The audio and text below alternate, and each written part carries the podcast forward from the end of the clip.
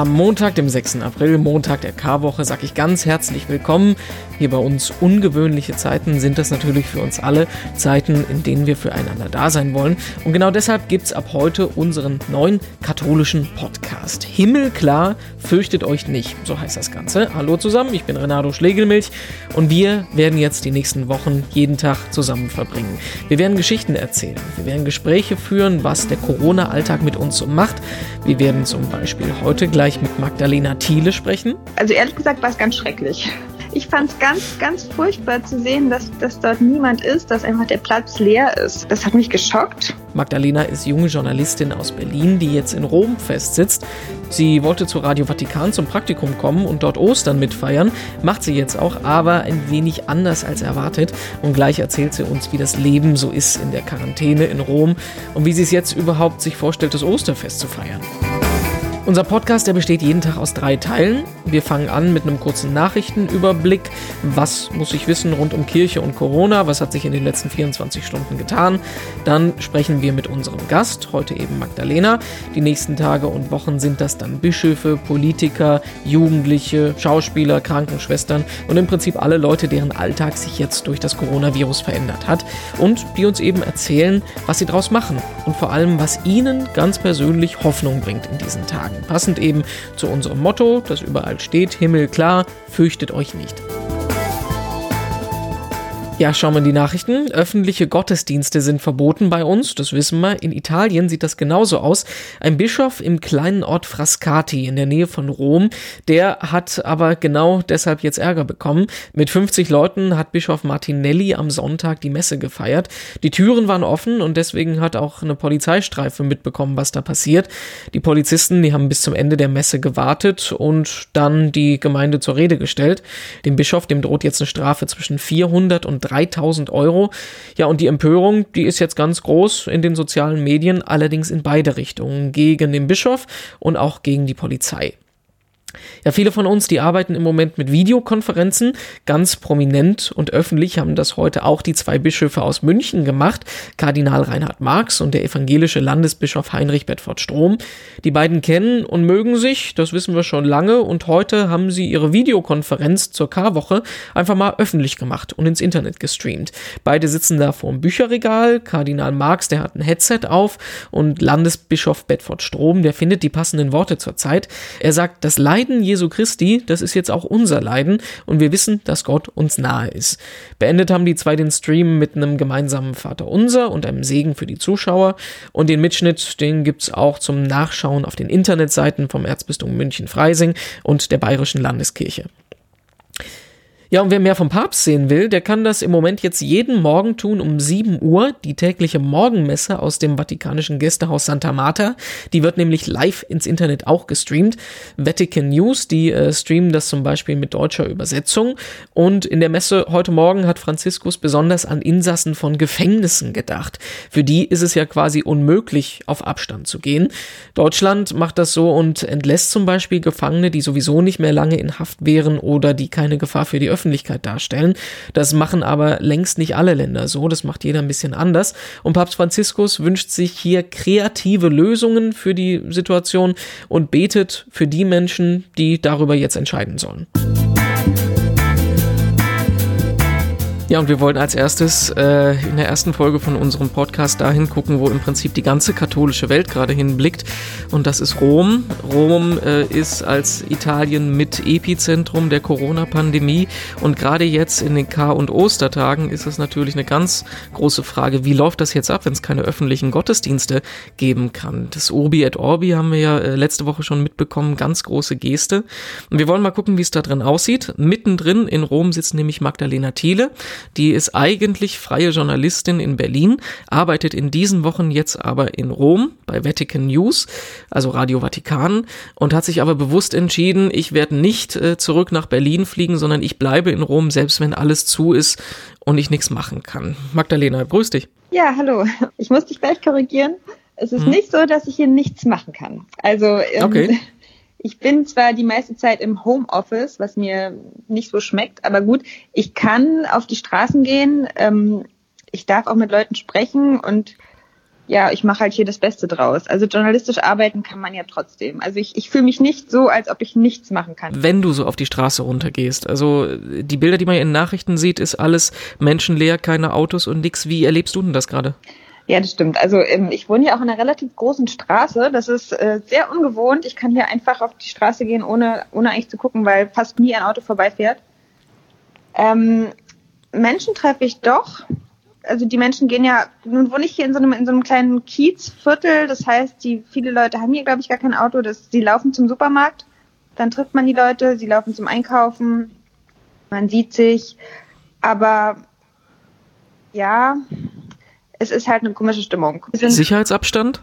Meistens, aber tatsächlich auch nicht alle. Nee, würde ich sagen, nein. Ähm, es gibt gestern bin ich von der Polizei angehalten worden, die hat mich gerade wieder daran erinnert, dass wir Sicherheitsabstand halten sollen. Ich bin mit meinem Mitbewohner, mit dem ich hier wohne, zum Supermarkt gelaufen und wir hatten nicht die zwei Meter, die vorgeschrieben sind.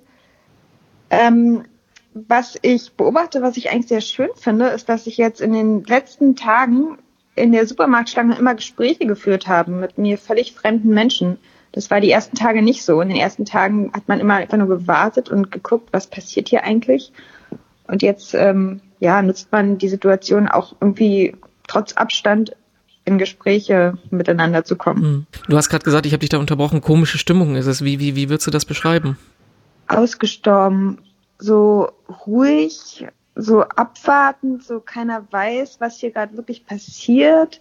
Es ist nicht das Rom, was man sonst kennt. Also mein Rom ist für mich lebendig und quirlig und überall sind Geräusche und das ist einfach, ja, es ist weg. Man fühlt sich so ein bisschen wie auf dem Land hier. irgendwie dieses, dieses Groß, dieser Großstadttrubel, der ist weg.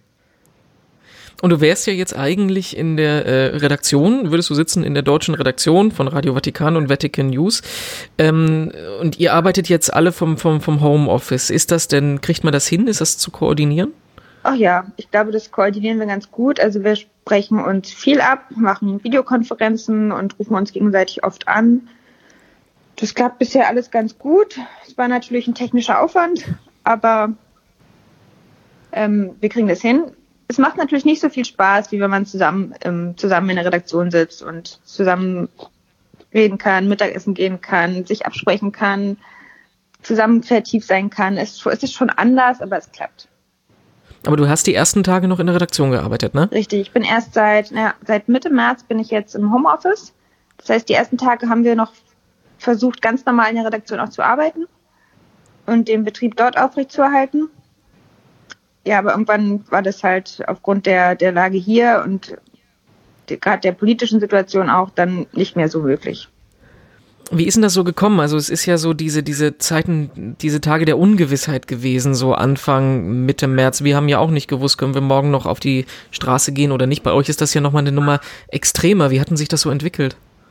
Ja, wir haben wirklich nur von Tag zu Tag planen können. Also wir wussten, wir gehen heute von einer Situation aus, wissen aber überhaupt nicht, ob es morgen nicht vielleicht schon eine ganz andere ist. Ich war Tatsache mhm. immer ein bisschen, so ein bisschen naiv ähm, und habe gesagt, ach, das, das wird schon nicht so schlimm kommen. Und ich habe nicht so recht an die Ausgangssperre geglaubt, vielleicht weil ich es mir auch einfach gar nicht vorstellen konnte. Und ähm, ja, plötzlich war dann, man hat immer morgens die Nachrichten gehört und, und dann halt erwartet, was, was jetzt kommt, was jetzt anders ist. Und man wusste, wir, man wusste einfach, man hat keine Planungssicherheit. Wie ist denn das so? Du bist ja eigentlich rund um und im Vatikan unterwegs. Bist du dann da nochmal reingekommen in den letzten Tagen, Wochen oder machst du alles von äh, komplett zu Hause aus? Ich bin in der zweiten Märzwoche, war ich noch im Vatikan. Da war alles auch noch ein bisschen lockerer. Ähm, ich kann jetzt im Moment nicht mehr in den Vatikan gehen, leider. Es ist ja wirklich also alles geschlossen und wirklich, wer nicht unbedingt irgendwo hin muss, der kommt auch nirgendwo rein. Was ich noch kann, was wirklich schön ist, ich kann in die Kirchen gehen. Mhm. Ähm, ich kann, war letzte Woche auch in Santa Maria Maggiore. Das ist offen, der Papst gebetet hat. Da kann ich hingehen. Ich kann hier in die kleinen Kirchen gehen. Das ist, glaube ich, auch ganz wichtig. Ich sehe auch immer Leute in den Kirchen es gibt, sobald die Kirchen aufgemacht werden, sind ein, zwei Leute da, die das, die die Gelegenheit nutzen und beten. Und das tut auch mir gut, ja. Das kann ich noch machen. Jetzt habe ich am Anfang gesagt, ähm, dieser Moment, den ja die ganze Welt verfolgt hat, Papst Franziskus steht mit der äh, Monstranz auf dem leeren Petersplatz im Regen, ähm, segnet die Stadt, segnet den Erdkreis, sowas, was es in der Form so außergewöhnlich noch nie gegeben hat. Wie hast denn du das erlebt? Äh, es war eigentlich, eigentlich, also ehrlich gesagt war es ganz schrecklich. Nicht, weil, ich fand es ganz, ganz furchtbar zu sehen, dass, dass dort niemand ist, dass einfach der Platz leer ist das hat mir schon, das hat mich geschockt. Ähm, trotzdem habe ich es mir natürlich angeguckt und ich fand es schön und ich fand die Worte, die der Papst gewählt hat, waren sehr ergreifend und sehr treffend. Aber es hat mich doch auch wirklich traurig gemacht. Ja, weil ich mhm. so eine Situation nicht erwartet hatte. Ich glaube, auf sowas kann man sich auch nicht so richtig vorbereiten. Findest du das denn die richtige Geste jetzt zu so einer Zeit? Ja, ich denke schon ähm, ich glaube, jetzt ist die Zeit, der, in der Gesten viel wichtiger noch sind, als, als sie sowieso schon waren. Alle schauen jetzt auch nach Rom. Ich glaube, viele Christen gucken jetzt auch, was macht der Papst, was, welche Unterstützung kriegen wir, was, was sagt er uns, wie sollen wir uns ver Also ich glaube, das ist einfach so man, ein Zeichen, dass wir denken aneinander, was in diesen Tagen ganz, ganz wichtig ist. Wie hast du das journalistisch verarbeitet? Ja, ich schreibe ja jeden Tag, ähm, ich darf meinen Blog schreiben. Also ich darf hier wirklich, was ich, das ist toll, dass ich die Möglichkeit hier bekomme von ähm, Vatikan News auf der deutschen Homepage, jeden Tag meine Eindrücke zu schildern. Und da habe ich auch drüber geschrieben, dass ich den Papst gesehen habe auf dem leeren Petersplatz und dass es, ja, ich habe geschrieben, es war so ein, so ein, dass dieser Lachen- oder Weinen-Moment war ich war froh, ihn zu sehen und ich fand es schön, dass er den Segen gespendet hat. Auf der anderen Seite war ich wirklich traurig. Das, das darf eigentlich so nicht sein. Da gehören ganz, für mich gehören auf den Petersplatz, wenn der Papst sich da zeigt, ganz viele Menschen, die sich freuen und die da gerne hingehen würden. Und mhm. ähm, dass das jetzt nicht möglich ist und dass es verboten ist, finde ich, ich weiß noch gar nicht, ob das richtig ist, aber nehmen wir an, es ist richtig, dann finde ich es trotzdem traurig. Wie wird es denn jetzt mit dir weitergehen jetzt so? Äh, du sagst, du musst im Prinzip von Tag zu Tag leben, aber du hast wahrscheinlich schon ein Enddatum, wann es wieder zurück nach Deutschland geht, ne? Ja, also ich bin jetzt noch den ganzen April hier und ähm, werde sehen, wie sich die Dinge hier entwickeln. Jetzt, ich plane wirklich von Tag zu Tag. Also eigentlich ist geplant, ich bleibe bis Ende April, aber was eigentlich heute geplant ist, kann morgen anders sein. Hier in Rom ist gerade gar nichts sicher dieser Tage. Ähm, ich versuche jetzt bis Ostern zu planen, die Osterfeierlichkeiten äh, in den Blick zu nehmen und dann, dann gucke ich weiter. Hast du schon eine Idee, wie du das machst zu Ostern? Also ich bin komplett ratlos, ehrlich gesagt, im Moment noch.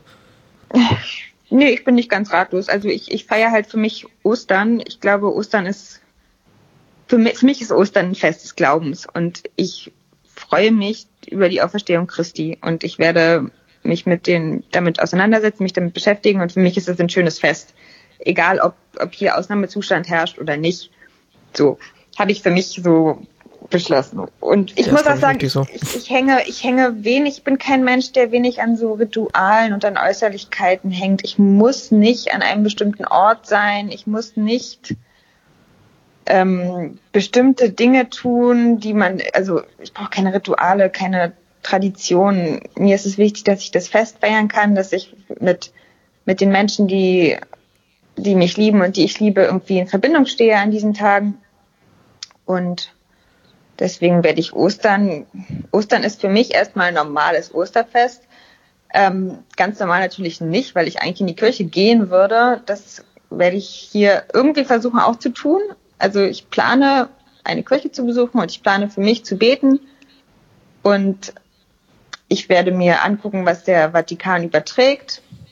Ich werde gucken, was ich selber an, an Arbeit dazu beitragen kann. Ich werde bestimmt auch journalistisch dabei sein und das begleiten. Da freue ich mich auch sehr drauf. Das war auch einer der, ja, der, der großen Dinge, die ich hier während meines Praktikums vorhatte, Ostern im Vatikan zu verbringen und das journalistisch aufzuarbeiten. Das werde ich jetzt unter ein bisschen anderen Umständen machen, aber ich freue mich trotzdem drauf. Magdalena, ich habe noch zwei Abschlussfragen für dich. Die erste, wo kriegst du im Moment dein Toilettenpapier her? Das äh, kriege ich ganz normal im Supermarkt. Also ich weiß nicht, was da in Deutschland äh, abgegangen ist. Hier gab es zu jeder Zeit genug Klopapier. Also da hier echt in Warnung, Klopapier ist kein Problem. Ich gehe in den Supermarkt. Ich meine, ich muss zwar lange dafür warten. Ich muss manchmal eine Stunde dafür anstehen, aber es ist da. Und dann die, äh, das ist eigentlich fast schon auch eine Antwort auf die zweite Frage. Was, was, was bringt, was bringt dir Hoffnung in solchen Tagen? Was mir Hoffnung bringt, ist, glaube ich, ganz mhm. einfach, dass ich an Gott glauben kann. Und dass ich, also ich glaube wirklich, dass er da ist und dass es irgendwie alles einen Sinn ergibt, was hier auf dieser Welt passiert und dass wir einfach immer frohen Mutes nach vorne blicken müssen und dass wir darauf vertrauen dürfen, dass Gott dabei ist und uns unterstützt. Ja. Und es wird alles gut. Es wird vielleicht anders, als wir erwartet haben, aber es wird gut. Ein anderes, besseres Schlusswort kann man hier nicht finden. Mhm. Ganz lieben Dank. Pass auf dich auf, bleib gesund. Das mache ich. Und äh, ihr auch. Alles Gute nach Rom. Alles Gute nach Deutschland.